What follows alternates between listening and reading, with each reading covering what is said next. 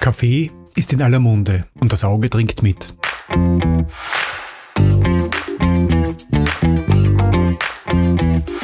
In dieser Episode des Tech Talk spreche ich mit Melanie Böhme über The Soul of Coffee. Melanie ist Journalistin und Fotografin mit dem Fokus auf Kaffee und Tee. Wir sprechen auch über den Weg des Kaffees, die internationale Kaffeekultur, Signature Drinks und ihre eigenen Kreationen. Tech Talk, der etwas andere Podcast. Wir reden hier zwar über Technik, aber trotzdem steht selten technisches Zeug im Mittelpunkt. Wann auch immer du Tools und Wissen effektiv einsetzen willst, brauchst du eine gute Technik. Denn welche Methode oder Praktik du anwendest, entscheidet letztendlich darüber, wie schnell daraus Know-how entsteht. Und genau darum geht es in diesem Podcast. Tech Talk, the podcast where professionals of the industry have the floor. Floor, floor, floor, floor. Worum geht's heute? Wir sprechen heute über Kaffee. Wir sprechen über Kaffee. Das ist eine ganz bestimmte Mischung aus der Produktfotografie, Food, Essens, Speisenfotografie. Und ich habe einen ganz, ganz äh, lieben Gast heute dabei. Melanie, herzlich willkommen. Ich freue mich, dass du dabei bist, Melanie Böhme. Du bist eine Journalistin, du bist eine Fotografin und das ist der Grund, einer der Gründe, warum ich dich heute ins Studio geholt habe. Und der zweite Grund ist, weil Kaffee mag eigentlich fast jeder oder sehr viele Menschen mögen Kaffee in den verschiedensten Ausprägungen von Filterkaffee über Espresso, über Kaffee Latte, Kämelatte und so weiter und so fort. Und das ist das Thema, über das ich mit dir heute ein bisschen plaudern möchte. Du bist in Deutschland zu Hause, mhm.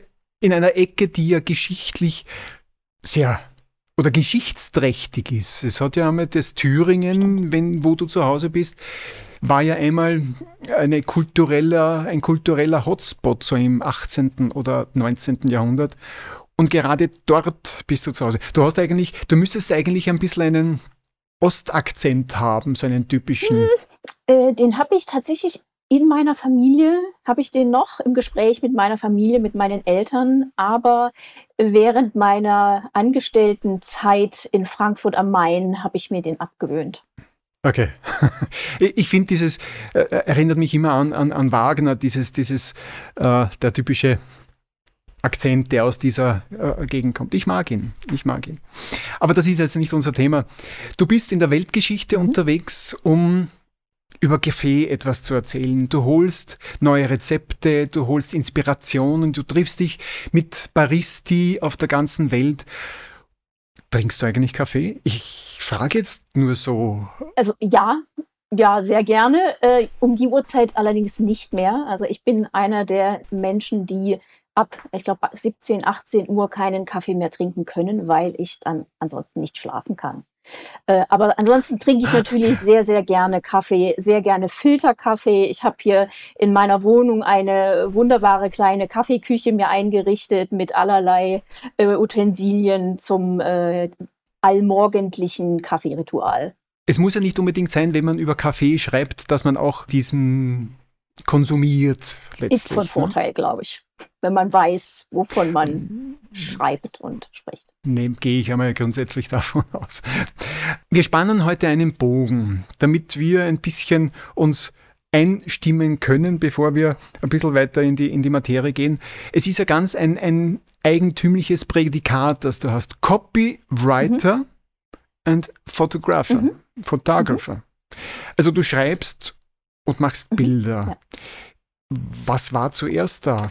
Das Schreiben oder die Bilder? Oder sind die Bilder da gewesen? Hast du gedacht, da sollte man auch darüber was schreiben? Weil ein Journalist deckt ja beide mhm, Dinge ab. Mhm.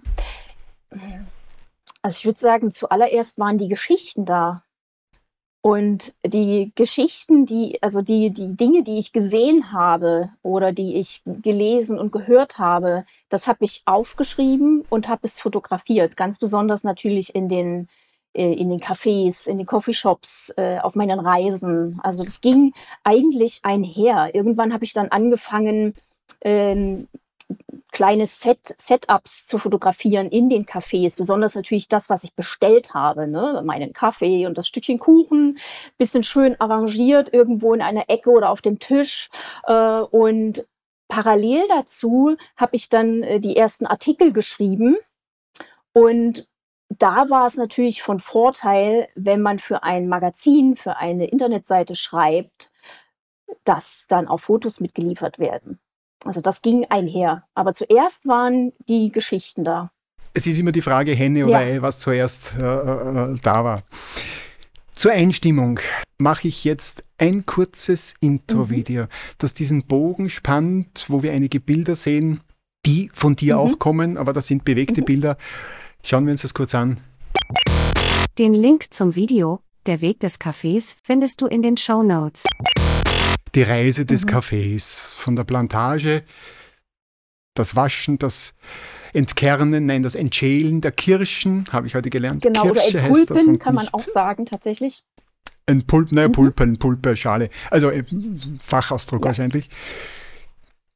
Da sind wir jetzt weitergegangen. Rösten, malen, Wasser durchdrücken, genau. quasi die, die Essenz des Kaffees herausholen, mhm, mhm. genießen. Und diese Reise versuchen wir ein bisschen jetzt nachzuziehen, nachzuzeichnen, mit deinen mhm. Bildern, mhm. mit deinen Geschichten. Äh, und was mich jetzt sofort einfach interessiert, Kaffee. Gibt es einen, einen Ursprung des Kaffees? Weil es gibt ja, und das ist schon wieder die zweite Frage, es gibt ja verschiedene Kaffeesorten. Sind die an bestimmte Gegenden gebunden?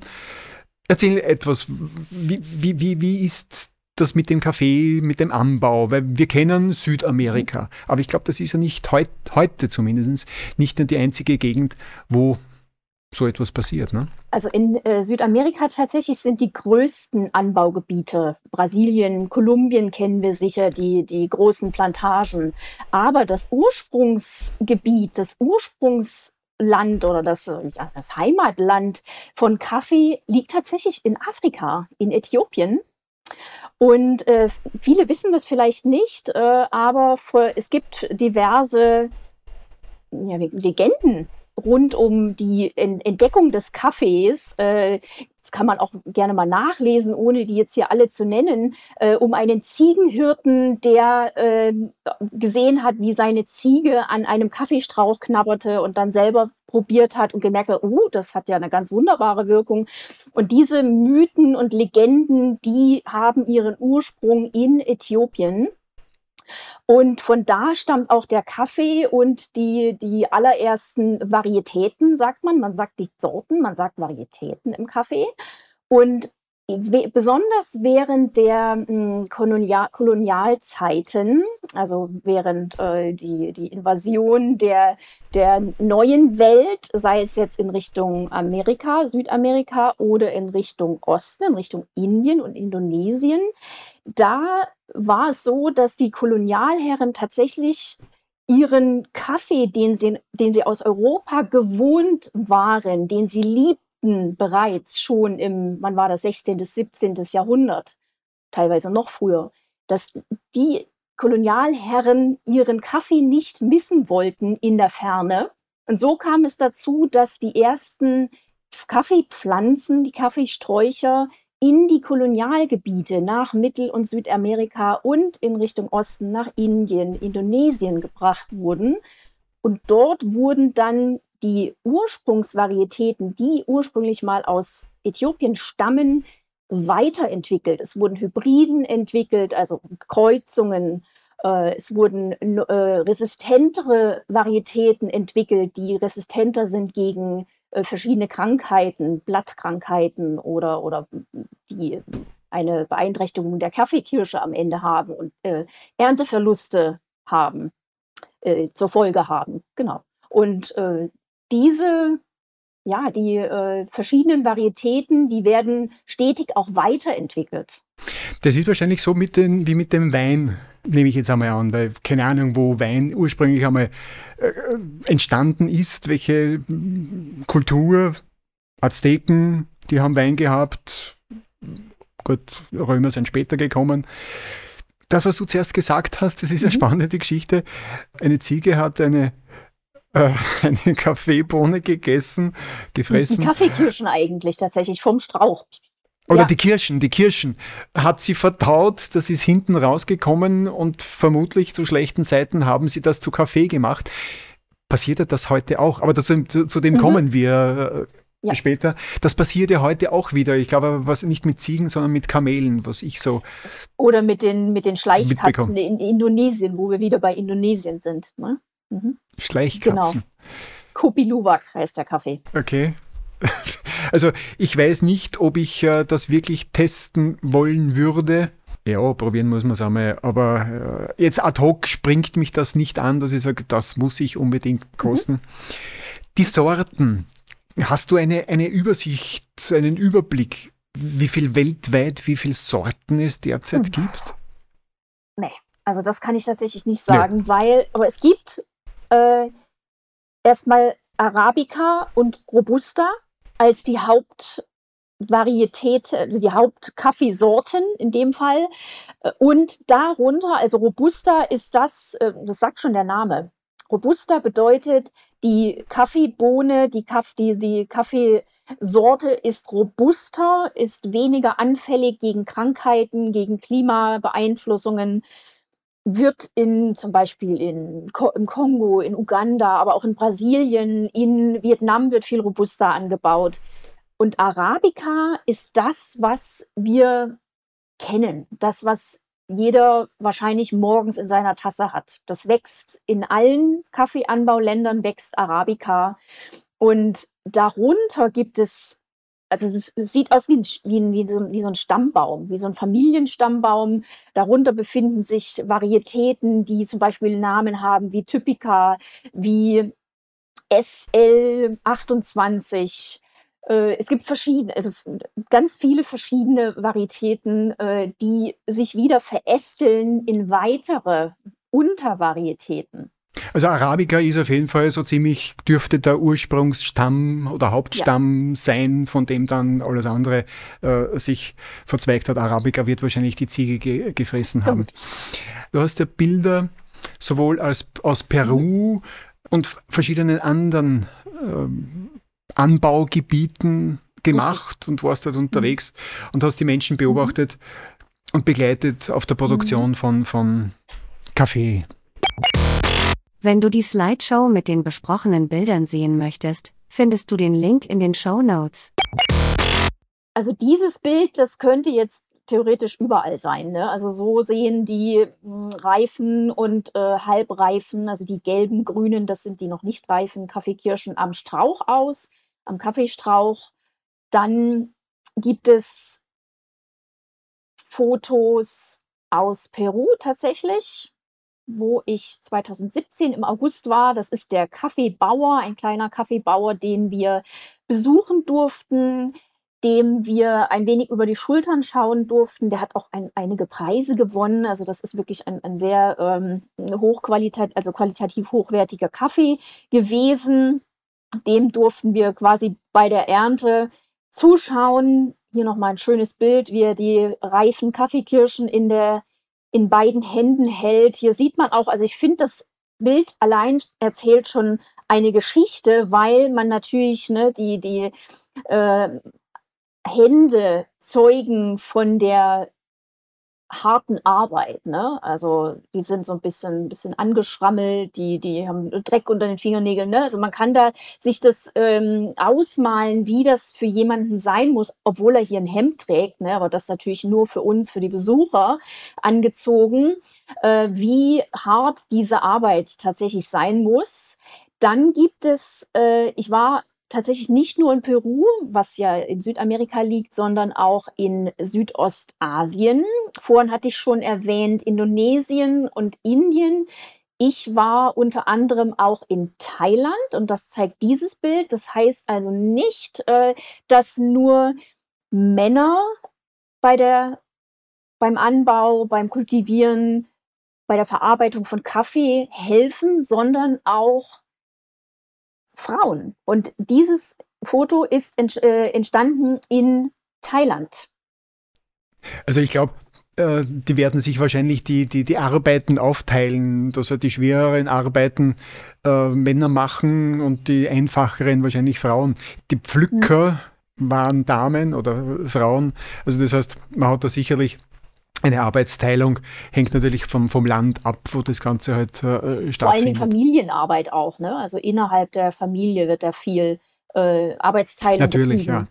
Wie, wie, groß, wie groß sind eigentlich solche Farmen? Sind das Familienbetriebe oder gibt es auch so, na, Kolchosen ist ja was anderes, also ein Zusammenschluss von vielen kleinen Kaffeebauern, Kaffeebauern, Kaffeebauern, die dann einfach so in, an die Genossenschaft quasi abliefern und der leitet es dann weiter. Wie darf man sich das Sowohl vorstellen? Sowohl als auch tatsächlich. Also hier sehen wir nochmal den, den äh, Kaffeebauer in Peru. Der war jetzt, also der hat ein, ich habe das aus der Ferne gesehen, glaube ich, mehrere Hektar großes Gebiet mit, eine, mit seiner Plantage und er liefert aber, das ist in Peru vielfach der Fall, zusammen mit anderen Kaffeebauern seine Kaffeekirschen, beziehungsweise die verarbeiteten, hier sehen wir so eine, so eine äh, sogenannte Washing Station, eine, eine Waschanlage sozusagen. Er liefert seine Rohkaffeebohnen, also nach der Verarbeitung, an die Kooperative. Und von da aus, von der Kooperative, die das quasi alles managt und organisiert, gehen die Sachen dann in das war das Wort, das, ich, äh, das hm. mir gefehlt hat. Ich sage halt äh, an die Genossenschaft dazu waren, das heißt ja nicht Genossenschaft, sondern genau. Kooperative. Genau. Richtig. In Russland, glaube ich, heißt es ja an die Kolchose. Ja, und, und, genau, genau. Und dann gibt ja, also an, an eine zentrale ja. Stelle, weil die Logistik richtig. die einzelnen kleinen Bauern nicht haben. Es gibt so eine, so eine, es nennt sich Microlot. Also das ist noch kleiner. Also den Bauern, den wir eben gesehen haben, seine Plantage war recht groß, aber es gibt wirklich noch kleinere. Und dann gibt es die ganz großen, diese Plantagen, was ich vorhin erwähnt habe, in Brasilien, Kolumbien. Das sind Monokulturen, wo wirklich Reihe an Reihe Kaffeestrauch steht. Ich glaube, der, der, Kaffee und der Wein haben sehr viele Dinge gemeinsam, zumindest was Anbau anbelangt. Das kleine Betriebe, große Betriebe, verschiedene Sorten, Varietäten, mhm. wieder was mhm. gelernt. Und die liefern das äh, weiter. Mhm. Das heißt, die beliefern die Großhändler und die Großhändler an den Weltmarkt und verteilen es dann mit Aufschlag von vielen, vielen, vielen hunderten Prozent, weil der kleine Bauer wird für das Kilo Kaffee. Was kriegt der dafür? Ja, nicht viel. Wenn man sich das, wenn man sich das überlegt, äh, dass im weiß nicht, wie es in Österreich ist, dass in Deutschland äh, gibt, gibt es eine Kaffeesteuer äh, von 2,19 Euro, glaube ich, pro geröstetes Kilo Kaffee. Und wenn ein Kilo oder 250 Gramm Kaffee, ich weiß das gar nicht, wie viel, wie viel Euro das kostet, äh, drei, vier, fünf Euro vielleicht, äh, wenn es hochkommt, da kommt nicht viel an beim Kaffeebauern. Und den, den Weg, den du jetzt beschrieben hast, Udo, das ist der klassische, der konventionelle Weg, den Kaffee geht. Es gibt aber auch noch den sogenannten Direkthandel, Direct Trade im Englischen. Da wär, wird versucht, die Zwischenhändler, die also zwischen Anbau und zwischen dem, dem Supermarkt oder dem, dem Café oder dem, äh, der Rösterei liegen, so gut es geht auszuschalten, so dass dann Fair, Fair Trade ist es dieses Fair Trade Nein, äh, Nein. Fair Nein. Trade okay. ist wiederum ein, ein Siegel, ein Zertifikat, was die Kooperative erwirbt gegen Geld logischerweise.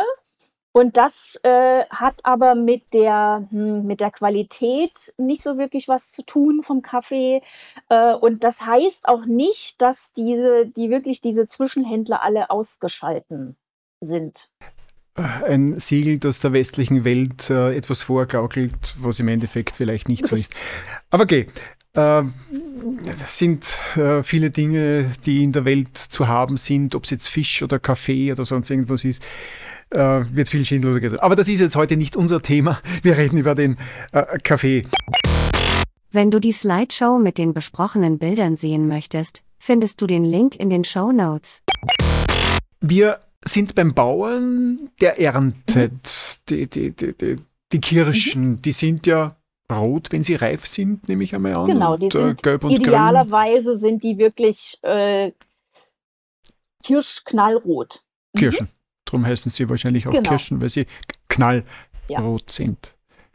Und Und werden mit der Hand gepflückt richtig, genau. und die Mädchen Mhm. auf dem tragen sie. Auf, dem, auf diesen kleinen Plantagen wird das alles per Hand geerntet, so dass eben wirklich nur die reifen Kirschen geerntet werden. Auf den Großplantagen macht das eine Maschine und da sind dann halt schon mal auch unreife und, und gelbe und grüne Kirschen dabei, die dann theoretisch aussortiert werden müssten. Aber bei diesen kleinen Farmen, da kommt auch keine Maschine hin. Also wir sind da, äh, man sieht das hier nicht, aber wir sind da hochgekraxelt an einen Berg. Also an einem, an einem Berghang stehen diese Kaffeesträucher. Da kann man nur zu Fuß hin und ernten.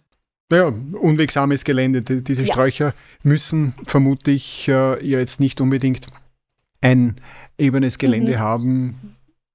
Die wachsen halt wahrscheinlich irgendwo.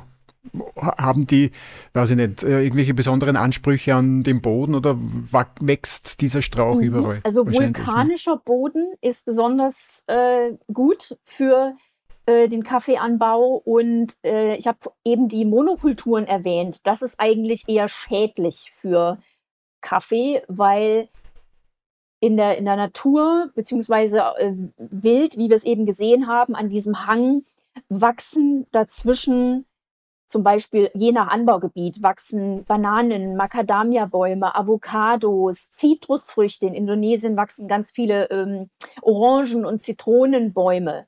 Und das äh, hat Einfluss, positiven Einfluss auf das Wachstum und auch auf die klimatischen Bedingungen. Denn äh, Kaffee ist eigentlich ein, ein, ein Schattengewächs. Also es braucht oder bedarf keiner 100% Sonneneinstrahlung. Also es ist schon von, von äh, es ist wichtig, dass dort eben auch verschiedene andere Pflanzen und Bäume in dieser Kultur mitwachsen und eben nicht so eine Monokultur wie in Brasilien oder Kolumbien. Aha, das heißt, es gibt sehr wohl Länder, die, die beuten den Boden quasi aus.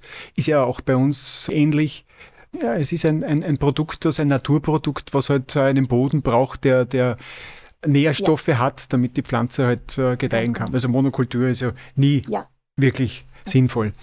Wenn wir von der Pflanze dann wegkommen, wo wir jetzt ja auch waren, die ist geerntet, sie wird enthüllt, die Kirsche, quasi der Kern wird verwendet, der Kern ist die Bohne, Genau, jede Kaffeekirsche Kirsche hat tatsächlich zwei Bohnen. also zwei Bohnenhälften. Ist wie die Haselnuss. Die Haselnuss hat ja auch zwei Hälften. Genau, also Ah, nicht Haselnuss, die, die Erdnuss. Ah, so, die okay. Erdnuss. Ja, ja, genau. So ähnlich. Ja, richtig. Ja. Mhm. Ja. Genau, also Ja. die, die liegen so in der Kaffeekirsche drin. Genau. Ja. Und in der Maschine, die wir auch gesehen haben, wird es einfach maschinell entfernt, die wahrscheinlich weiche Hülle und der, der harte Kern bleibt über. Genau, also das äh, ist ein, also hier sehen wir es, das ist in Thailand auch, das ist ein, ein Prozess, der unter sehr viel Einsatz von Wasser abläuft tatsächlich, zumindest wenn es sich um äh, gewaschenen, den gewaschenen Vorgang, die gewaschene Aufbereitung betrifft. Es gibt noch eine andere Aufbereitung, da werden die Kaffeekirschen, das hat man schön in deinem Film gesehen eben. Super rausgesucht. Ja. Äh, es gibt auch eine andere Aufbereitung, da werden die Kaffeekirschen so belassen und dann zum Trocknen in die Sonne gelegt. Also das, das verschrumpelt dann so ein bisschen wie so, wie so eine Rosine.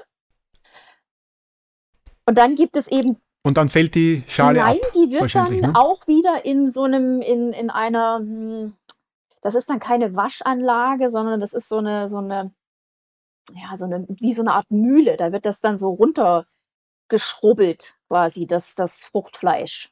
Und dann wird es aufgelegt, wenn ich das so verstanden habe, zum Trocknen. Mhm. Und dann ist der grüne Kaffee ja fertig. Das nennt sich ja grüner Genau, Kaffee oder oder so Rohkaffee, ähnlich, ne? genau, roh, die Oder Rohbohne Rohkaffee, oder genau. eben grüner Kaffee. Also je nach Anbaugebiet sieht die, sieht die Bohne eher weißlich, gelblich aus, ein bisschen grünlich. In manchen Ländern, warte, hier haben wir das Bild nochmal. Nee, da, ah, genau, hier sieht man es, ein bisschen dunkleres, ein bisschen helleres, ein bisschen gelber, ein bisschen grüner.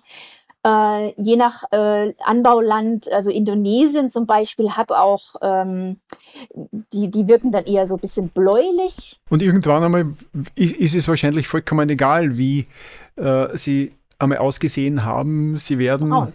nach dem Rösten irgendwann einmal alle schwarzbraun. Genau. Also je nach Röstgrad, also wie lange, wie heiß die Bohne geröstet wird, sind sie eher ein, ein helles, mattes Braun. Oder eben, wenn es klassisch italienisch sein soll oder French Roast gibt es auch, vielleicht schon mal jemand gehört. Das geht dann tatsächlich in die sehr dunkelbraune, fast schwarze Richtung, wo ich da aber wieder sagen würde, das ist dann schon eigentlich verkohlt, das ist schon tot. Da ist nicht mehr viel drin in der, in der Bohne an Aroma, an Geschmack. Äh, aber wer da drauf steht, ne, also äh, wir haben ja vorhin schon gesprochen, Udo, äh, der, der beste Kaffee ist der, äh, der euch schmeckt, der dem Trinker, dem Kaffeetrinker schmeckt. Und wenn, wenn ihr das Gefühl habt, äh, dass ihr sehr gerne richtig Bums in der Tasse haben wollt, ne, dass das gerne auch dunkel geröstet sein darf, dann bitte. Was mich jetzt interessieren würde noch, ist in dem Prozess, den wir jetzt gehabt und beschrieben haben, bis zur getrockneten Bohne, die Behandlung, hat die einen Einfluss auf den späteren Geschmack? Ja, es hat alles einen Einfluss auf den Geschmack. Schon allein, was wir eben erwähnt haben, dieser der vulkanische Boden, die, die Bäume, die, die Schattengewächse, die ringsrum um den Kaffee wachsen, die klimatischen Bedingungen, das hat Einfluss schon auf die Pflanze und auf die Kaffeekirsche. Und der Prozess, die Verarbeitung, also sei es der gewaschene Vorgang oder der sonnengetrocknete Vorgang, hat Einfluss, weil die Kaffeekirsche, vor allen Dingen bei der sonnengetrockneten Aufbereitung, ich habe eben gesagt Rosine, die Fruchtsüße aus der Kaffeekirsche dringt durch die Sonnentrocknung, die teilweise bis zu drei Wochen, ich glaube zehn Tage bis drei Wochen kann das sein, dieser Prozess, dringt, also die Fruchtsüße dringt in die Bohne. Und dann der nächste Schritt, wir waren bei der Röstung. Das Rösten holt wieder Röstaromen hervor. Je dunkler geröstet, desto mehr hat man die, diese klassisch schokoladigen, nussigen, karamelligen, malzigen vielleicht Aromen, die viele Menschen so mögen. Wenn man etwas heller röstet, bleibt mehr von dem Anbau, von der Verarbeitung, von, den, dem ursprünglichen Terroir, sagt man auch, also wie beim Wein, von dem ursprünglichen Terroir erhalten. Und wir erinnern uns, Kaffee ist eine Frucht, die Kaffeekirsche. Das heißt, da sind ganz, ganz viele Fruchtaromen, Fruchtsüße, eine gewisse Fruchtsäure ist damit dabei. Wenn ich jetzt Kaffee rösten möchte, ja. ich gehe einmal davon aus, dass ich Rohkaffee, also die Bohne, die grüne Bohne, kaufen kann. Ja. Ist das das, was ich aus den Ländern, wo angebaut wird, bekomme? Weil ich glaube, das Rösten passiert ja vor Ort bei uns letztendlich, bevor es verpackt wird. Das passiert ja nicht in den Ländern, wo das angebaut und wächst, äh, angebaut wird und, und der Kaffee wächst. In den seltensten Fällen, ja. Mhm. In mhm. Fällen. Das heißt, man kauft am Kaffeemarkt, am Weltmarkt die grüne mhm. Bohne. Oder bei eben diesen Direktimporteuren, die ich vorhin genannt habe. Ja, äh, Importeure, also beim Großhandel, beim, beim Welthandel. Das heißt, die Kaffeeröstereien, die kaufen diese grüne Bohne und von denen hängt es ja dann ab, wie es weiter wird. Das heißt, bis zu dem Zeitpunkt, wo sie die Bohne bekommen, haben sie ja so gut wie gar keinen Einfluss darauf. Das heißt, sie können dann ja nur darauf vertrauen, wenn ich das jetzt so richtig verstehe, dass sie das bekommen, was sie glauben. Kann man eigentlich den Zustand, den Geschmack oder irgendwie das Ursprungsprodukt überprüfen? Ich sage jetzt einmal, du kannst Obst überprüfen, welche Qualität es hat. Verschiedene Dinge kannst du überprüfen. Nur dann kriegst du einen Sack Bohnen viele Säcke Bohnen, äh, äh, Kaffeebohnen. Kannst du das irgendwo überprüfen oder musst du darauf vertrauen, dass der sagt, das ist Arabica, das ist Schieß mich tot? Äh, das wird definitiv überprüft. Äh, sei es jetzt von den, von den Groß-, also von den kon konventionellen Industrie- Kaffeehändlern oder eben von den kleinen äh, Direktimporteuren und Röstereien. Und zwar bei sogenannten Verkostungen oder Cuppings im Englischen. Und die finden im Urst Ursprungsland statt. Das heißt, der, der Kaffeeeinkäufer, sei es jetzt von, der, von dem großen oder von den kleinen Händlern, die fliegen zur Erntesaison in die Anbaugebiete und verkosten die aktuelle Ernte. Das heißt, er geht aufs Feld und sagt, all das, was ich hier sehe, das kaufe ich und das möchte ich haben. So ähnlich. Mhm. Und weiß, natürlich ist es jetzt äh, vereinfacht äh, mhm. gesagt, das Ding von da bis da, das ist mein, meine mhm. Kirsche, mhm. meine Kirschen, das kaufe ich, sind, keine Ahnung, 1000 Säcke, 1000 Tonnen, keine mhm. Ahnung. Und die kriegt er dann in einer bestimmten Verarbeitung. Richtig. Er kann davon ausgehen. Mhm. Okay, verstanden. Den Link zu der Slideshow findest du in den Show Notes.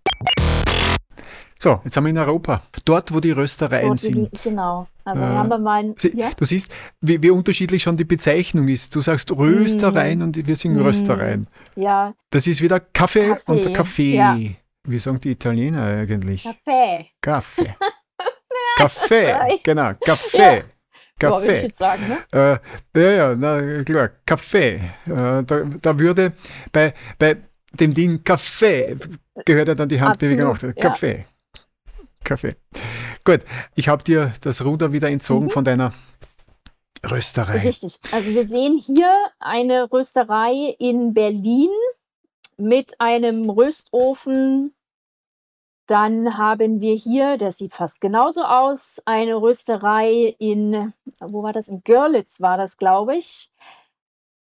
Es ist ein unglaublich schönes Foto geworden, finde ich, weil einfach das Licht so schön war. Das ist ein, ein Café gewesen, also ein Café, ein Kaffeehaus auch. Äh, und die Kaffeeröster, also hier sehen wir den Kaffeeröster, den Menschen. Also man sagt sowohl zum Röstofen als auch zum Menschen sagt man jeweils Kaffeeröster. Das verwirrt manchmal so ein bisschen.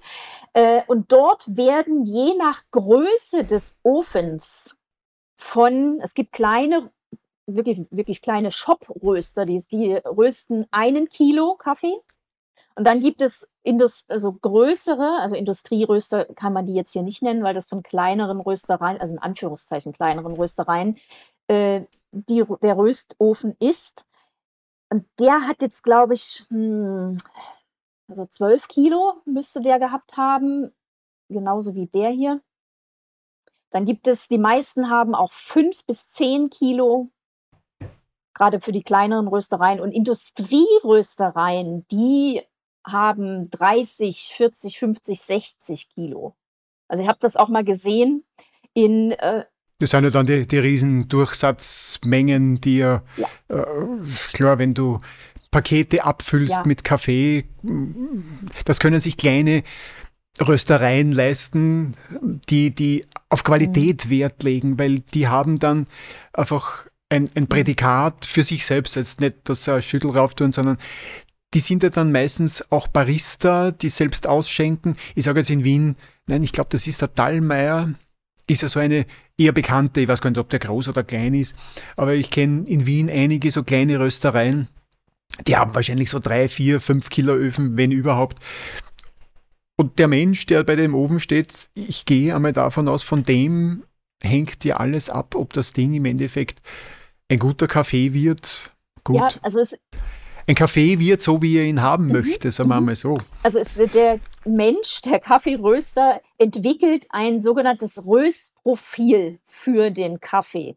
Und das wird, dieses Profil wird entsprechend von einer Verkostung, habe ich eben schon gesagt, von einem Cupping ermittelt. Da wird praktisch äh, auf Basis der Kundenwünsche, also was, was, welche Kunden, welche Gäste mögen welchen Kaffee, welche Kaffees laufen gut, welche Kaffees verkaufen sich gut, welche Kaffees haben vielleicht gerade Ernte, wie viel Menge, wie viel Säcke habe ich von welchem Kaffee. Und das spielt alles eine Rolle beim Entwickeln dieses Röstprofils, dieses auch des Geschmacksprofils, weil dann werden, werden wahrscheinlich zwei, drei Profile entwickelt auf einem noch kleineren sogenannten Probenröster. Da werden 50 oder 100 Gramm Minimengen, Mindest- oder Mindermengen geröstet. Und das wird dann, da werden dann drei, vier, fünf verschiedene Testprofile quasi entwickelt, dann wird verkostet und im Anschluss wird entschieden, meist im Team, welches Profil wird es jetzt und welches Profil wird auf den großen Röster übertragen. Das heißt, kann man das von dem kleinen auf den großen dann eins zu eins übertragen? Ich nehme an, das wird von der Temperatur und von der Dauer Richtig. abhängig ja. sein, gehe ja. ich jetzt einmal davon aus. Genau. Inwieweit habe ich da überhaupt die Möglichkeit, ein gleichbleibende Qualität zu liefern. Ich meine, wenn ich ein Röstprofil habe, oder hast du das Röstprofil? Ja. ja, Röstprofil. Von einer bestimmten Lieferung. Das ist ja auf eine bestimmte Sorte, von einer bestimmten Ernte ja abhängig. Super. Also sehr gut, dass du das sagst.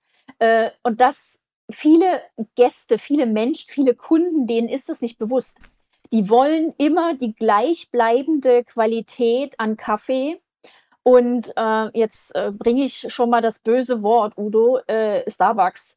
Ähm, dort bekommt man, oder McCafé oder was auch immer, äh, bekommt man immer die gleiche Qualität. Das geht aber nur, wenn diese Großrösterei wie Starbucks aus verschiedenen Ländern ihren Kaffee holt, weil der dort besonders günstig ist oder weil das dort die entsprechende Qualität für das, was man braucht, hat und weil es entsprechend dunkel geröstet wird dann hat man immer die gleichbleibende Qualität. Aber eine kleine Rösterei, von denen ich vorhin sprach, die, also es gibt sogar Röstereien, die auf ihre Verpackungen schreiben, Kaffee ist Erntezyklen unterworfen. Es ist ganz normal, dass der Kaffee nicht genauso schmeckt wie aus der letzten Ernte oder dass das eine Päckchen, was ich jetzt gekauft habe, nicht genauso schmeckt wie das, was ich vielleicht vor fünf Monaten gekauft habe. Da sind wir wieder beim Pendant Wein. Kleine Keltereien, kleine Weinbauern machen ausgezeichneten Wein und können natürlich nicht garantieren, dass der im nächsten Jahr wieder so ist, weil wir sind von der Witterung abhängig und, und, und, und, und, und. Sie bemühen sich natürlich nach ihren Vorgaben gleichmäßig zu mischen, zu, zu zuckern, zu schwefeln, was weiß ich, was da alles nicht dazugehört. Also wird es genauso beim, beim, beim Kaffee sein, wo wir beim Mischen sind. Das heißt, bei uns beim Wein, warum sage ich eigentlich immer, na, Wein ist für mich das greifbare Pendant, da kenne ich mich besser aus als beim Kaffee. tatsächlich Kaffee und Wein. Mhm. Ja. Na, wird, okay, dann bin ich ja nicht am Holzweg, weil da gibt es ja zwei Dinge. Das eine ist einfach, ich weiß nicht, ob Sie das überhaupt kennen, den gemischten Satz. Das heißt, da wird bereits im Weingarten verschiedene Sorten angebaut und wenn die quasi geerntet werden, ist es einfach eine Mischung, die vermutlich jedes Jahr ziemlich gleich bleibt. Weil diese kleinen Varianten gleicht sie aus. Und dann ist einfach der Cuvée. Das ist einfach der Bahnste Wein ich sage gepanschter Wein, der Cuvée, wo halt verschiedene Sorten zusammengemischt äh, werden, um ein bestimmtes Bouquet zu bekommen. Und ich gehe davon aus, das ist beim Kaffee genauso. Das sind dann diese Blends. Genau. Habe ich das richtige Wort genommen? Das ist genau richtig. Äh, und zwar gibt es sortenreine Kaffees, wo wirklich von, von einem, wo ich, was ich vorhin gesagt habe, einem Microlot eine Varietät genommen wird. Besonders ist das natürlich möglich, wenn der Kaffeebauer mit einem Direktimporteur zusammenarbeitet. Dann wiederum gibt es aber äh, die vorhin erwähnten Kooperativen, wo der, der, die verschiedenen Kaffeebauern, vor allen Dingen, wenn die Kaffeebauern keine eigene Waschanlage haben, wie ich sie vorhin gezeigt habe, dann passiert es, dass verschiedene Varietäten in einem Topf landen. Und dann entsteht eine Mischung aus verschiedenen lokalen Varietäten. Und dann gibt es wiederum diese Blends und die entstehen bewusst durch das Mischen verschiedener Röstungen, Röst, äh, verschiedene Sorten bzw. Varietäten, die der Kaffeeröster entscheidet. Also der, der, ja, also der genau. Kaffeeröster entwickelt praktisch sein seine Hausmischung oder seine Weihnachts-, seinen Weihnachtskaffee mittels verschiedener Blends. Das heißt, der Weg zum fertigen Kaffee ist ja von so vielen Faktoren abhängig, Das muss einem einmal bewusst sein. Wenn du in das äh, Geschäft gehst und äh, zu einem bestimmten Päckchen greifst, natürlich erwartet man, dass dieses Ding genauso schmeckt wie vor drei Monaten. Und wahrscheinlich bei den Großen äh, mhm. funktioniert es so.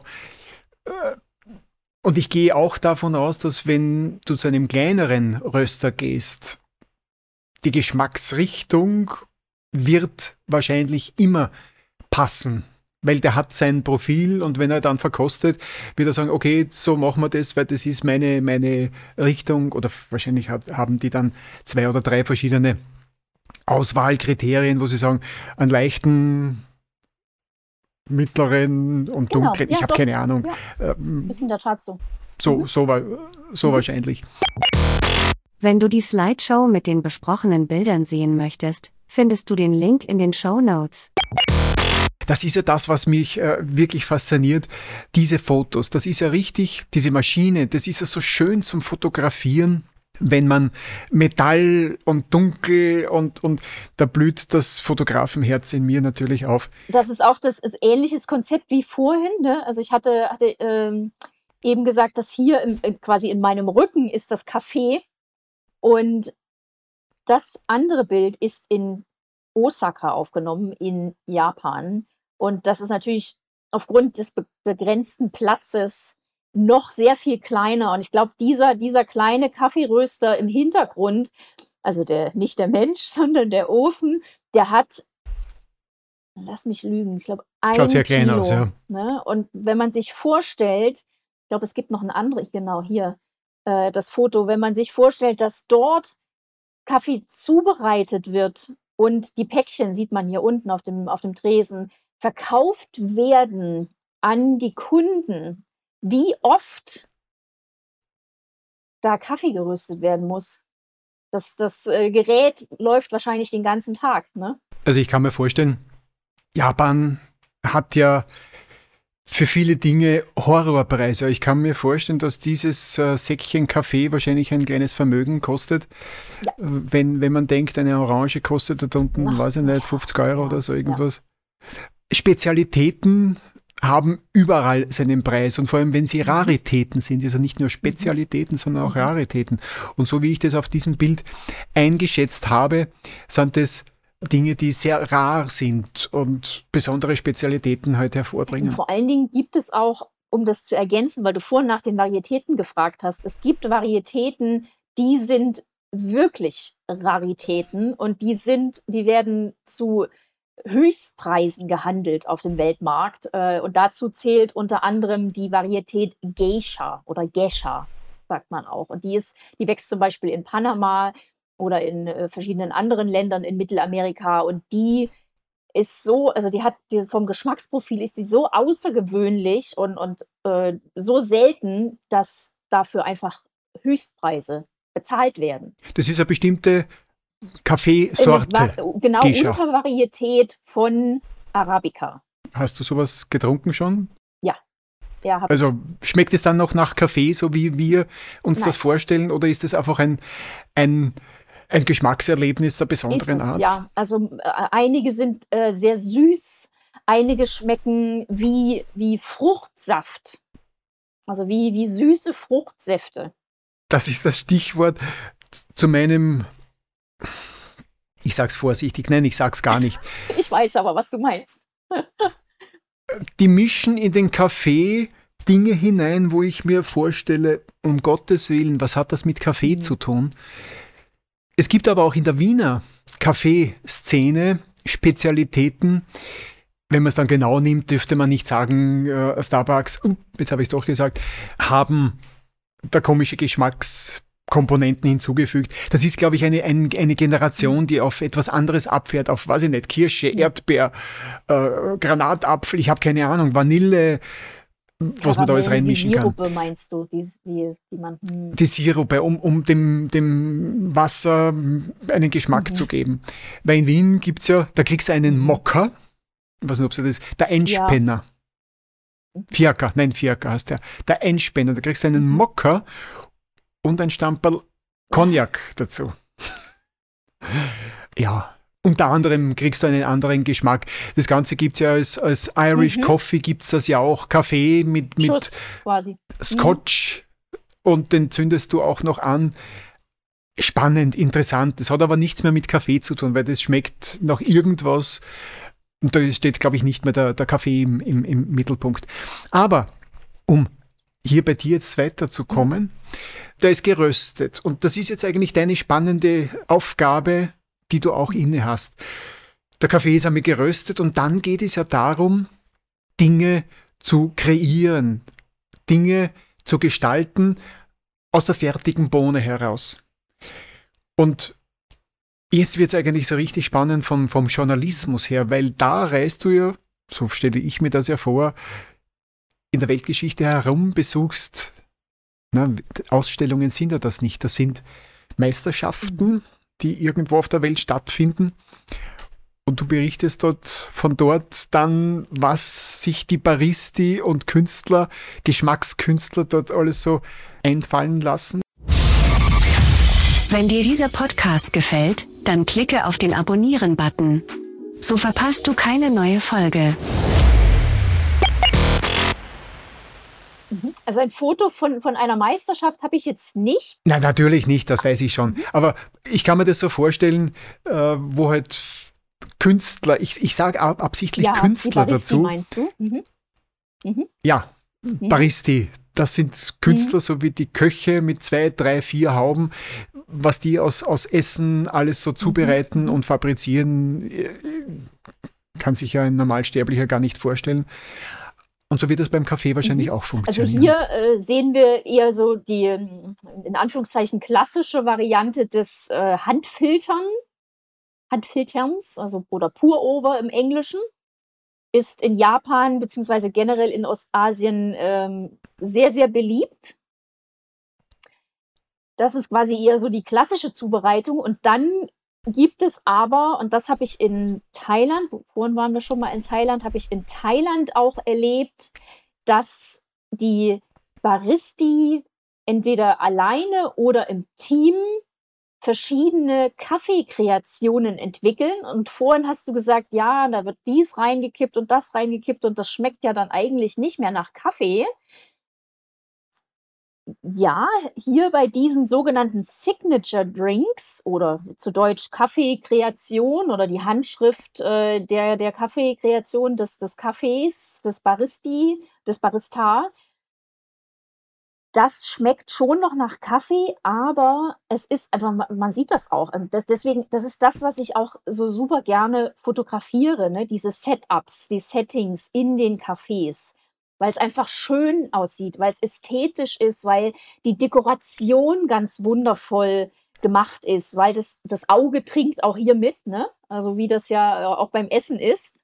Das, das ist ja das Wesentliche. Weißt du, deswegen verstehe ich ja das nicht, dass ein Unternehmen ein, na, ich kann ja nicht einmal sagen, ein gutes Getränk in Pappbechern mm. ausschenkt also es kann schon nichts Besonderes sein, wenn ich etwas in einem. Pappbecher bekomme. Das ist eine Stilfrage, würde ich einmal sagen. Diese Kreationen, die diese Menschen machen, da isst und trinkt das Auge mit. Und da geht es wieder um ganz andere Dinge. Weil wie das zubereitet ist, so wie man es bei deinem Bildchen mhm. hier sieht, das alleine macht ja schon mhm. Lust, das zu trinken, das zu mhm. kosten. Genau. Und dann die Vorfreude, es ist vielleicht doch Kaffee und schmeckt wahrscheinlich auch noch ein wenig nach Kaffee. Genau. Also äh, es sind verschiedene. Die Dekoration, mhm. die Dekoration ist, ist, ist ja schon der, aus der Barwelt tatsächlich vielfach entlehnt. Ne? Also die bei, bei diesen Kreationen, bei den Kaffeekreationen verschmelzen quasi Kaffee und Barkultur. Deswegen erinnert ein, eine Kaffeekreation, wie, wie man sie jetzt hier sieht oder eben hier, auch an ein, ein alkoholisches Getränk aus einer Bar und verwendet werden, ähm, oder das hier zum Beispiel, äh, ist jetzt hier ein Plastikbecher, hm, kann man auch äh, das, sich darüber streiten, ob das dann wirklich gut aussieht oder schmeckt. Äh, aber es werden verschiedene Kaffeesorten, und jetzt sage ich Sorten, weil das sieht man, das ist ein Espresso verwendet. Und hierfür wurde, so wie ich mich erinnere, kalt gebrühter Kaffee verwendet, Cold Brew. Es gibt auch Kaffeekreationen, die heißen Kaffee verwenden oder Kaffeekonzentrate. Also hier wird ganz viel gespielt mit verschiedenen ähm, Zubereitungsarten auch vom Kaffee und dann werden verschiedene äh, andere Dinge hinzugefügt, sei es selbst, meistens selbstgemachte Sirupe aus, aus Früchten oder aus, aus Gewür äh, Kräutern. Äh, oder es werden ähm, verschiedene äh, andere Dinge noch hinzugefügt, Fruchtsäfte zum Beispiel oder Limonaden oder hier in dem Fall, was wir eben hatten, das ist ein sogenannter Espresso Tonic. Also hier unten drin befindet sich äh, Tonicwasser. Okay. das kann ich mir, ich meine, wenn Tonic unten drunter wäre, sage ich, okay, könnte ich mir noch vorstellen, sehr, sehr aber mhm. sehr frischend aber es, es dürfte schichten. Mhm. Das heißt, die Schicht darf man ja nicht Na, zerstören. Okay. Das ist, das ist, okay. Also so Gut. für, das Weil, ist wieder beim, beim, die Ästhetik. Das Auge trinkt mit, ne? Äh, und dann, äh, mhm. wenn gerade deswegen habe ich dieses Foto gemacht mit dem Eingießen, ne? weil das einfach schön aussieht. Das ist ja, wenn der Kaffee Latte, das ist das einzige Getränk, wo ich sage, das hat noch Sinn, weil den kriegst du ja in einem mhm. Glas und wenn der schön mhm. gemacht ist, hast du ja. ja. Schichten drinnen. Und das ist ja wieder schön. Und da kommen dann die Kulturbanausen, die vielleicht mhm. umrühren. Oder vorher den Schaum ähm, löffeln und dann. Ja, ja, ja. Okay, äh, es gehört ja. Stil dazu. Es ist eine Stilfrage. Und weil wir jetzt bei der Stilfrage sind, habe ich etwas vorbereitet, was mir entspricht, was ich gerne unter Kaffeekultur mhm. verstehe. Den Link zum Video Wiener Kaffeekultur findest du in den Show Notes. Der Klassiker, Kaffee und Kuchen, ne? Der Klassiker, wenn jemand nach Wien kommt, stellt er sich vor, er kriegt, weiß ich nicht, einen großen Braunen, ein Melange, ein Cappuccino, na Cappuccino mhm. ist ja mhm. schon wieder italienisch. Stilvoll serviert mit einem Glas Wasser und natürlich einer Sachertorte. Mhm. Sachertorte ist der Klassiker in Wien. Aber das hat wieder nichts mit, mit äh, Kaffee zu tun. Aber das ist mein, mein Gedanke, der sich da hinten eingepflanzt hat, so stelle ich mir Kaffee vor. Und du hast es auch am Anfang gesagt, es geht nicht nur um Geschmack, es geht um das Auge, das isst mit, und um Gemütlichkeit. Weil ein Kaffee, den ich on the go runterschütte, braucht nicht Qualität haben, weil das ist eh, der ist am Anfang heiß, ich kann den Becher nicht halten, bis er kalt ist, hat er sein Aroma sowieso schon verloren. Also es ist im Grunde genommen egal, was in dieser Becher drinnen ist. Das ist jetzt mein Zugang. Verzeiht alle, die da draußen mich jetzt äh, schimpfen und sagen, das ist das Beste, was es überhaupt gibt. Ja, du hast es so schön gesagt. Gut ist das, was einem genau. schmeckt. Und so soll es auch sein. Darum kann auch ein Starbucks und ein McCafé neben Kaffeehäusern und umgekehrt existieren. es geht vor allen Dingen auch um das Erlebnis. Ne? Also wenn, wenn für dich dieses ja. Kaffeeerlebnis, dieser, dieser klassische, die Verbindung aus Kaffee und Kuchen, das ist es übrigens auch für mich. Also ich bin aufgewachsen in Thüringen in meiner Familie mit dem sonntäglichen oder am Wochenende Kaffee und Kuchen nachmittags. Gut, als Kind vielleicht nicht, da gab es dann Kakao. Aber äh, auch als Erwachsene kenne ich das noch, Kaffee und Kuchen, auch jetzt noch innerhalb meiner Familie.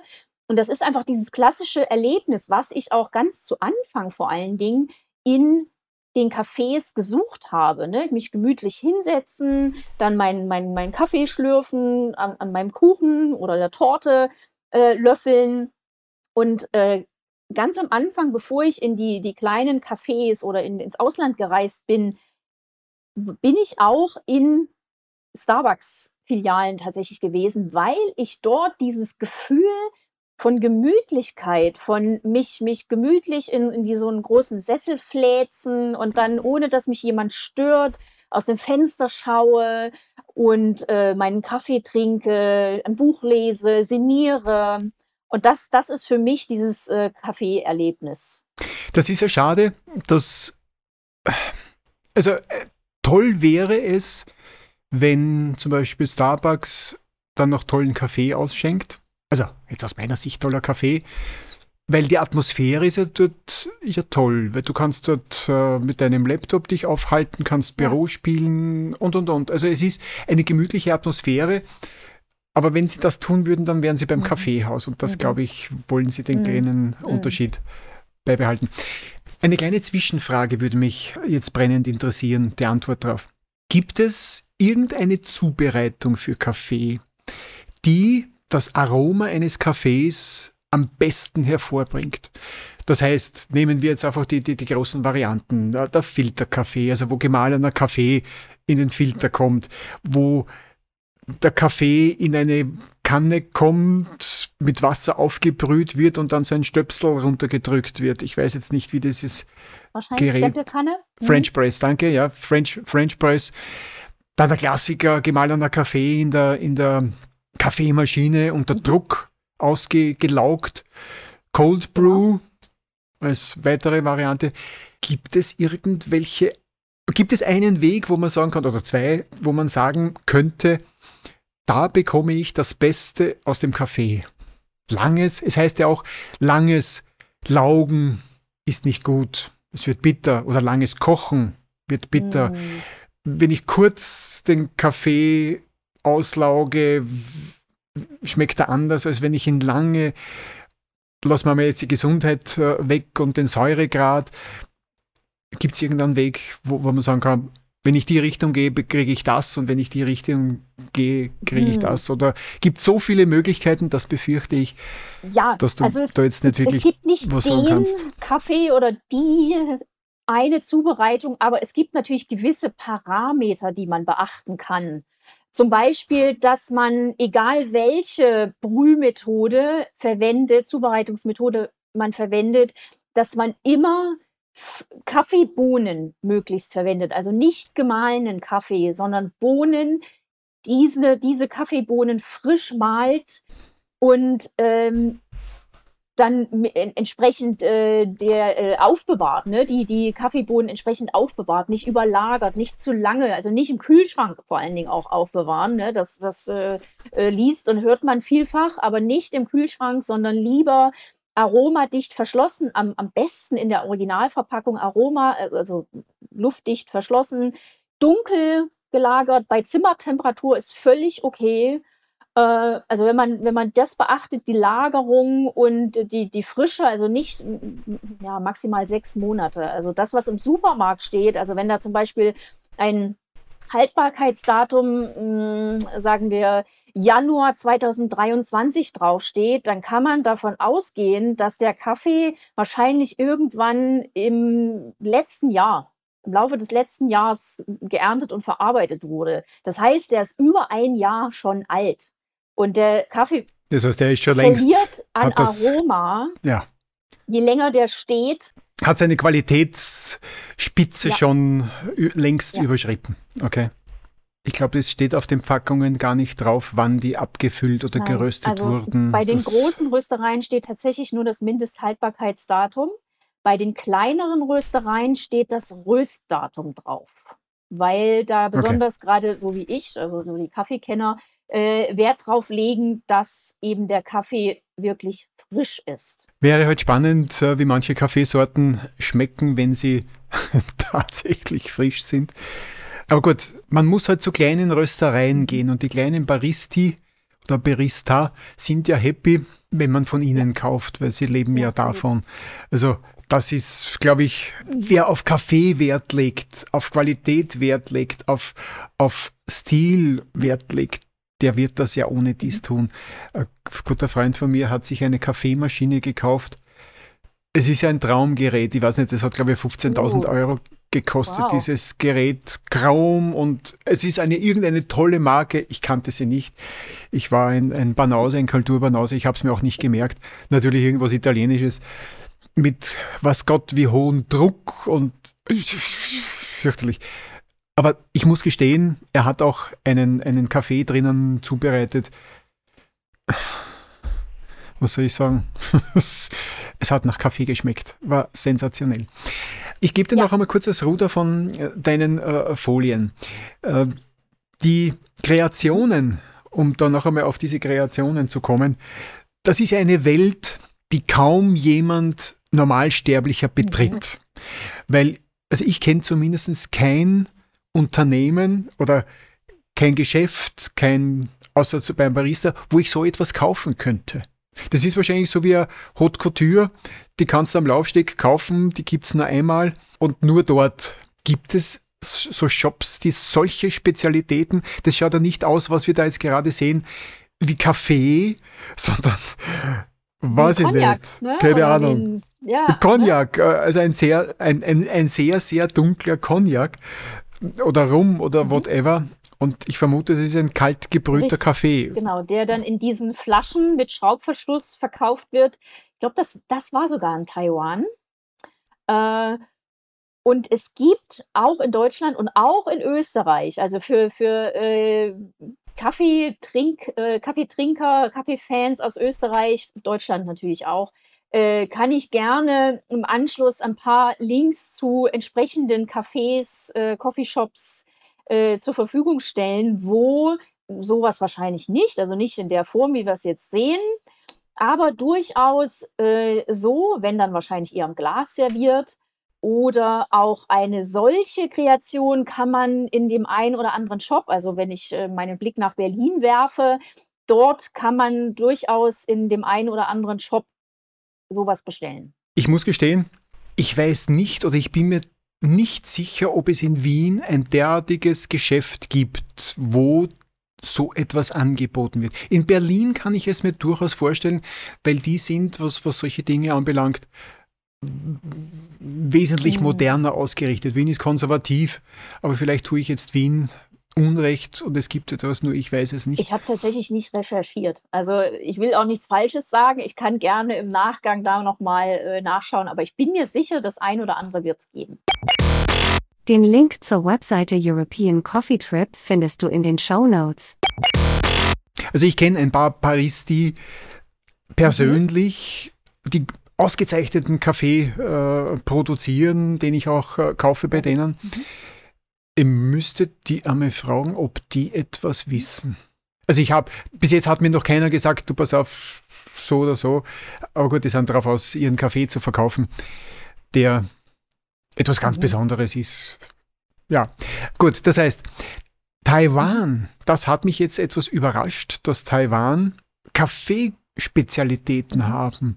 Also ich würde es jetzt nicht sofort mit, dieser Kult, mit diesem Kulturkreis glauben, dass das funktioniert, aber offensichtlich. Aber wie, wie, ist generell diese asiatischen Länder, wie ist dort die Kaffeekultur? Eher eine, eine, eine Minderheit, eher eine Sonderveranstaltung oder doch Hm. eher, das ist ja kein Kaffee, das ist, Das ist tatsächlich ist Whisky. Kombucha. Also das ist äh, so wie Kombucha, wie man das kennt, ne? mit diesem ähm, Pilz, diesem äh, Scoby- Scooby-Pilz heißt der, glaube ich, äh, angereicherter kalter Kaffee gewesen. Das hat mh, tatsächlich ganz schön abgefahren, abgefahren geschmeckt. Aber gerade in, äh, in Taiwan oder in, äh, in Thailand, wo, wir vor, wo ich vorhin war, äh, dort geht es viel um Ästhetik, um Design, um äh, da, darum, dass auch die, mh, nicht nur die, die Cafés, die Shops, äh, man sagt Instagrammable ist, sondern eben auch das, was dort ausgeschenkt wird. Also dass die, dass die Kaffeekreationen äh, schön aussehen, wenn man sie im, im Café-Umfeld fotografiert, zum Beispiel, ne, mit dem Brettchen. Äh, oder hier hatte ich hier äh, auf, auf, der, auf dem Tresen, auf dem äh, Bartresen zum Beispiel. Also das hat in, in Asien, Südost, äh, Ost- und Südostasien einen sehr ästhetischen Hintergrund. Also es geht natürlich auch um den Geschmack, aber in Ost- und Südostasien geht es äh, hauptsächlich mehr um, um das, wie es aussieht und dass es auf Social Media vor allen Dingen gut aussieht. Okay, das heißt, es ist eine, eine eher Minderheitenveranstaltung oder ein Minderheitenprogramm. Kaffee in dieser Ausprägung, ob, ob die überhaupt Kaffee trinken. Ich war jetzt erst in Thailand vor kurzem, muss ich gestehen, na gut, die haben Kaffeeautomaten. Also in dem, dort wo ich gewohnt habe, die hatten äh, hochwertige Kaffeeautomaten mit Mhm. Bohne. Hat mich äh, gewundert. Also es gab äh, keinen deutschen Kaffee dort.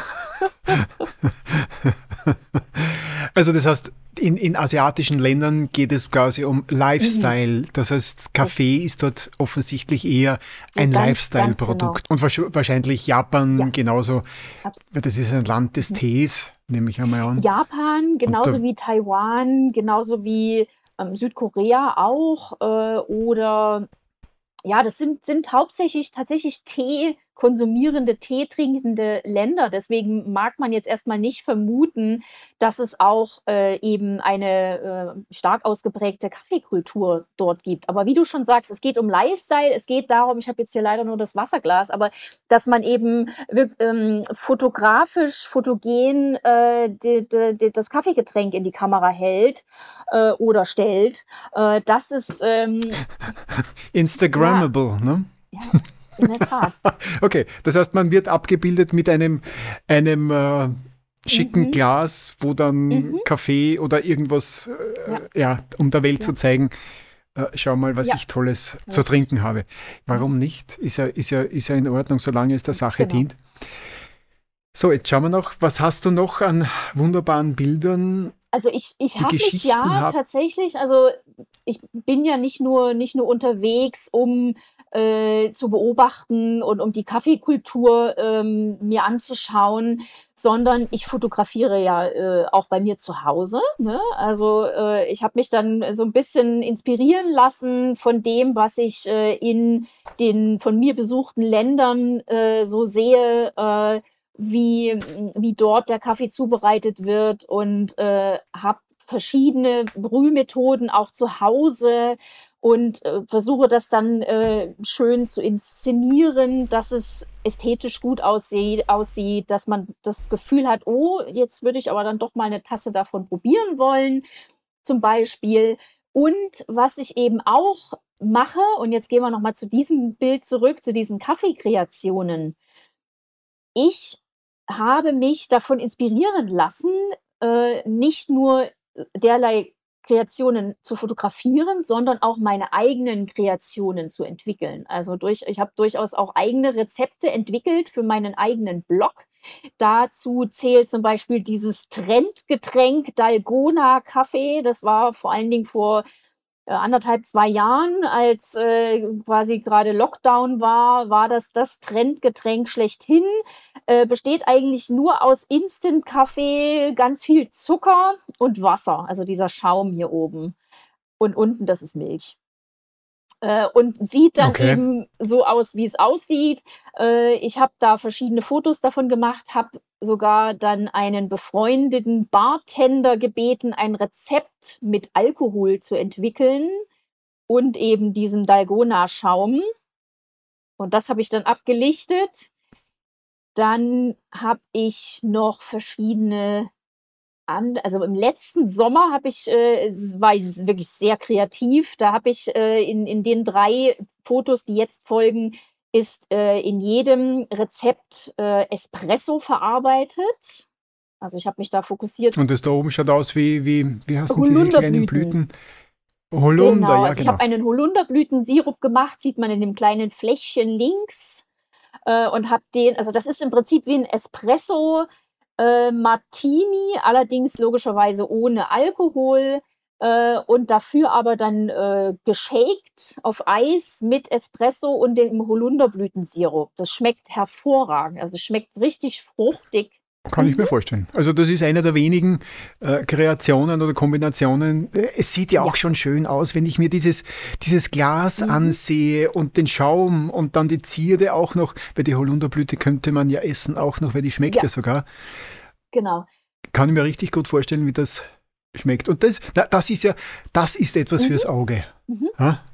Wie es schmeckt, kann ich mir nicht vorstellen, aber das ist ein Milch, Milkshake. Ja, also es sieht fast so aus. Also das ist auch Milch tatsächlich.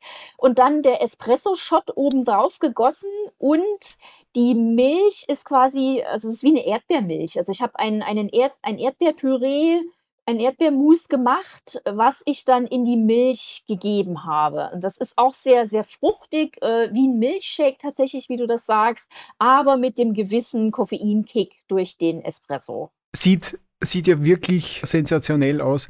Macht Appetit Mhm. und Gusto auf anderes als zumindest Kaffee im Pappbecher. Das heißt, das ist ein kleines Ministudio zu Hause, das du dazu Genau. nutzt, um, um diese Kreationen selbst zu herzustellen und dann abzulichten. In Zeiten wie Mhm. Ja. Corona hat man dafür Zeit und Muße gehabt, sofern man in der Lage war, da diese Zeit sinnvoll zu Absolut. nutzen. Gibt es eine Prognose, wo du demnächst hin willst, um Neues zu entdecken, zu erforschen, darüber zu berichten? Was ist die nächste Destination? Weil so wie es aussieht, werden wir bald wieder mehr oder weniger uns frei fast frei bewegen können. Ja, da, da ist, spill ich mal die Beans sozusagen, wie man das auf Englisch sagt, spill the beans. Ähm, und zwar zieht es mich tatsächlich wahrscheinlich gegen Jahresende nach, nicht nach Südamerika, wo ich ja schon war, ne, in Peru, sondern äh, in Richtung Mittelamerika. Und zwar ganz besonders zieht es mich nach Costa Rica, nach Panama und vielleicht nach Nicaragua. Das sind, sind sehr kleine Kaffeeanbauländer, aber vor allen Dingen Panama haben wir schon mal gehört vorhin von mir. Dort wächst sehr hochwertiger Kaffee. In Costa Rica wächst sehr hochwertiger Kaffee. Da bin ich schon äh, ganz gespannt. Da freue ich mich sehr drauf. Ich habe Freunde in Costa Rica. Ich glaube, sie sind mittlerweile wieder heil aus dem Land herausgekommen. Es ist auf jeden Fall eine, eine spannende Adventure-Tour, mhm. durch dieses Land mhm. zu reisen. Ich weiß gar nicht, wie, wie jetzt die Situation dort ist. Neben dem Café ist es spannend. Auf jeden Fall, weil auch das Land so ihre Probleme mhm. hat, so seine mhm. Probleme hat von, von ja, Regierung bis äh, Aufstände plus Kriminalität. Ja, ja. Aber das ist ja das Schöne, an, dass es in diesen Ländern was Schönes zu sehen gibt. Die Reise ist sehr schwierig mhm. dorthin. Mhm. Aber es könnte alles nur besser werden, wenn du einen vernünftigen Guide bei dir hast, weil alleine wäre es wahrscheinlich nicht anges vor allem nicht äh, auf die äh, Kaffeeplantagen, ne? in die, in die, auf die ähm, Microlots oder die, die, also zu den Kaffeebauern. Da ja, braucht ja, man definitiv ja. Kontakte, absolut. Aber ich freue mich darauf, wenn ich von dir lese oder höre, was da Neues gibt auf den äh, mhm. Kaffeemärkten mhm. und, und kreativen Märkten da draußen. Melanie, ich würde noch gern mit dir plaudern. Mir hat es Spaß gemacht. Ich habe viel Neues erfahren. Ja, ja. Vielen Dank, Udo. Ja, war, war wunderbar. Ich danke dir für dein Kommen, für deine Zeit, für deine Geduld. Danke, danke für deine Insights, für deine Bilder. Vielleicht höre ich und sehe ich wieder was von dir.